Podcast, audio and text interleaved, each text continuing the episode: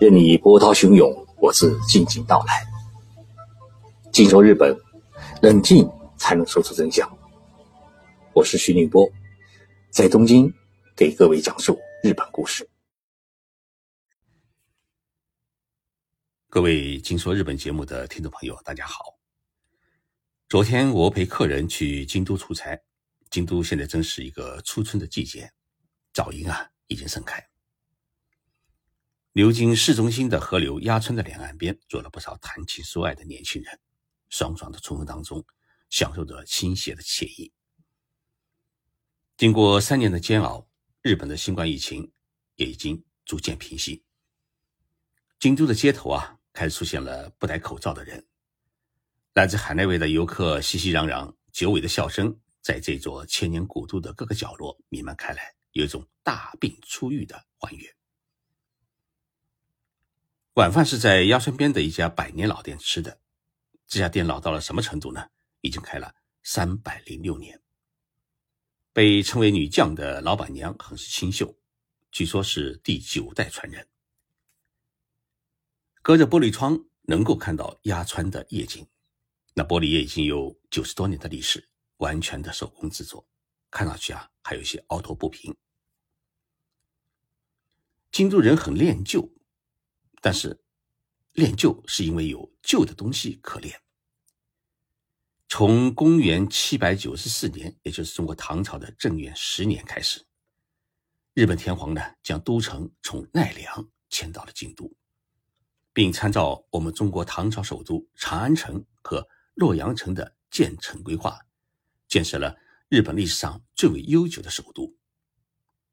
一直到一八六八年，明治天皇去了江户。也就是现在的京都为止啊，在一千零七十四年期间，日本的都城啊都建在京都，没有挪过地方，所以京都是名副其实的千年古都。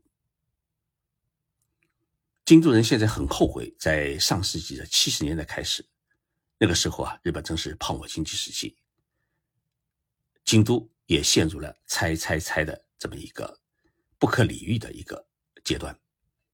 把一个个老城区进行了拆迁，建起了一座座现代化大楼。但是，那一栋栋现代大楼，就好像是在一位美女脸上贴了膏药，以至于古都的韵味备受摧残。后来，京都古城要申报世界文化遗产时，就直接遭到了评委会们的否决。好在京都还保留了几条老街，那真是老街。千年不变的古市，百年不变的建筑，让我们还能有机会寻觅到大唐古都的痕迹。说到京都老街，最著名的是志院，京都人把它称为“吉翁”。京都有五大花柳街，志院是其中最有名的一个。千百年来，无数达官贵人、文人墨客在这里啊是追梦留恋。到了晚上啊，游客们也是扛着相机追拍艺妓们的魅力身姿。但是因为太有名，如今的志愿已经变成一条旅游街。京都的老绅士们说啊，京都的名士们还有来自东京的著名艺人们，去的最多的花柳街则是宫川町，而不是志愿。宫川町位于鸭川的北侧，从歌舞伎座起步，沿着鸭川走啊。就能看到一条隐匿于都市中的老街。在江户时代，宫川町是京都名妓们云集之地，也是莺歌燕舞、难以言喻的热闹。如今时代变迁，宫川町只是一处艺妓们相伴的喝酒处，有点色彩，但没有过往的俗气。走进宫川町老街，居然见不到一个人影。唯有一盏盏高高悬挂在门口的灯笼，告诉人们这里是茶屋。茶屋便是艺妓们的家，是艺妓们招待客人喝酒聊天的地方。京都的茶屋不是人人都能进的居酒屋，大多是需要熟人的介绍，当然价格也是很高。有人带我去的茶屋有五位艺妓，年龄都在二十到三十多岁之间。满脸白粉与红唇相映啊，古典而艳丽。茶屋里有榻榻米的和室小间，也有飘着木香的吧台。聊天聊的时间多了，我就问他们一个问题：我说，艺妓们年纪大了以后啊，大多数嫁给谁？艺妓的文字小姐我已经见过多次，很熟悉，也聊得来。她说啊，其实艺妓的生活圈很窄，平时练舞的时间比较多，也受到职业的限制，又不可能到处去参加聚会，所以能够遇到的大多数就是客人。而能够到茶屋里面喝酒的客人，又大多数是中老年人，所以啊，能够寻觅到的结婚对象几率其实很低。像文小姐的几位伙伴都没有结婚，只有一个有男朋友，而且还是高中同学。文小姐说啊，花柳街有一个很重的规矩，艺妓是不能直接给客人留电话号码等联系方式，必须要通过茶屋的妈妈联系。因此呢。即使喜欢上了一位客人，也不能直接联系和约会。被妈妈知道以后啊，那是犯规，重的要被赶出家门。文小姐说啊，其实最理想的是嫁给京都一些百年老店的年轻的接班人，结婚以后啊，自己还可以成为女将，继续古都文化的传承。文小姐的脸是圆圆的脸，她并不属于现代日本顶级的。美丽女人的脸，但是呢，恰恰是最符合京都艺妓审美标准的脸，因为传统的日本美女都是圆脸，而不是鸭蛋脸。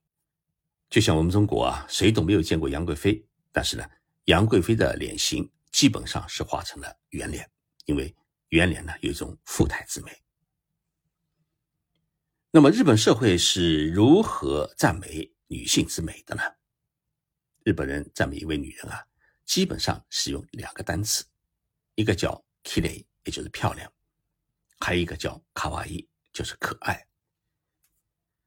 漂亮和可爱到底有什么区别？日本人啊，一般都是笑而不答。但你仔细观察，还是能够发现日本人玩文字游戏的端倪。漂亮的女人不一定可爱，而可爱的女人不一定漂亮。换言之，卡哇伊，也就是漂亮的女人，一般都不是非常漂亮的女人，但是却很有女人的味道。而那种被称为是 “kiri”，也就是漂亮的女人啊，大多数因为高高在上，是难以接近。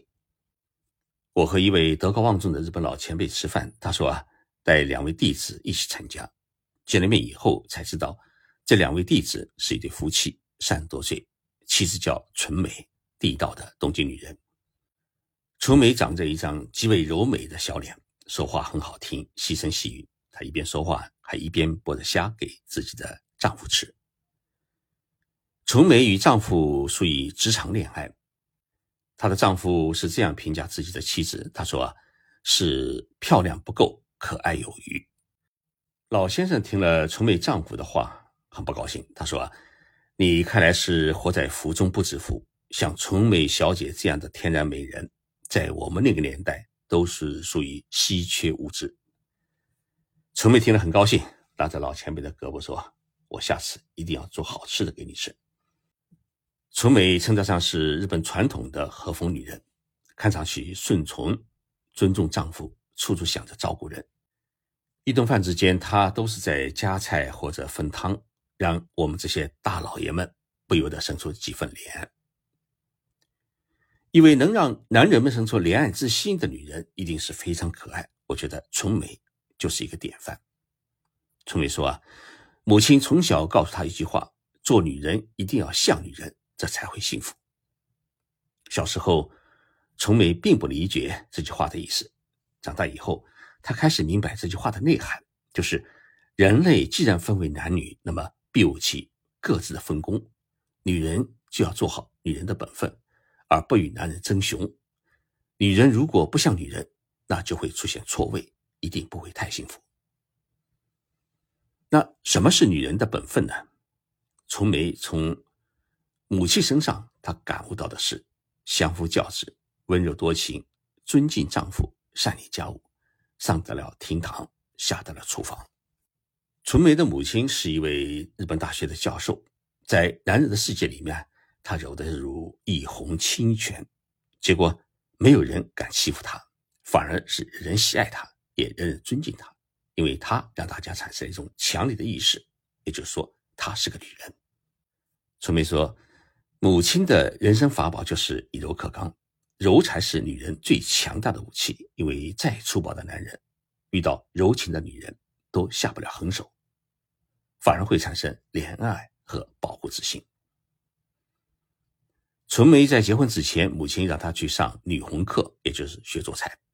母亲说：“一个女人不会做菜，那就拴不住男人的胃，她就会到处去觅食。”一个家能够成为男人的避风港，往往是因为避风港有口粮。结果，春梅在结婚之前啊，听从母亲的建议去学了三个月的女红。按照她先生的说法，回到家以后啊，是变着花样搞出各种菜肴。每到节假日，就喜欢叫上朋友到家里面聚会，所以她的闺蜜朋友啊是很多。会做菜的女人是美丽的，从梅经常这样表扬自己，因为。丈夫总认为外面的菜没有家里好吃，一下班就往家里跑，很少在外面吃饭。纯美的先生姓秦，是我们中国人，他的老家在西安，所以这一点呢，让纯美是感到非常的自豪，因为说不定丈夫是秦始皇的后人。纯美今年有一个伟大的计划，就是造人。我给他们讲啊。如果你们生出一个女儿，就叫中日良子；生出一个儿子的话，可以取名叫早稻田太郎。两人哈哈大笑。老先生说：“这个名字好，体现中日友好。”从纯美的身上，我感悟到一个道理：女人是因为可爱才美丽，而不是因为美丽才可爱。谢谢大家收听今天的节目，我们星期三再见。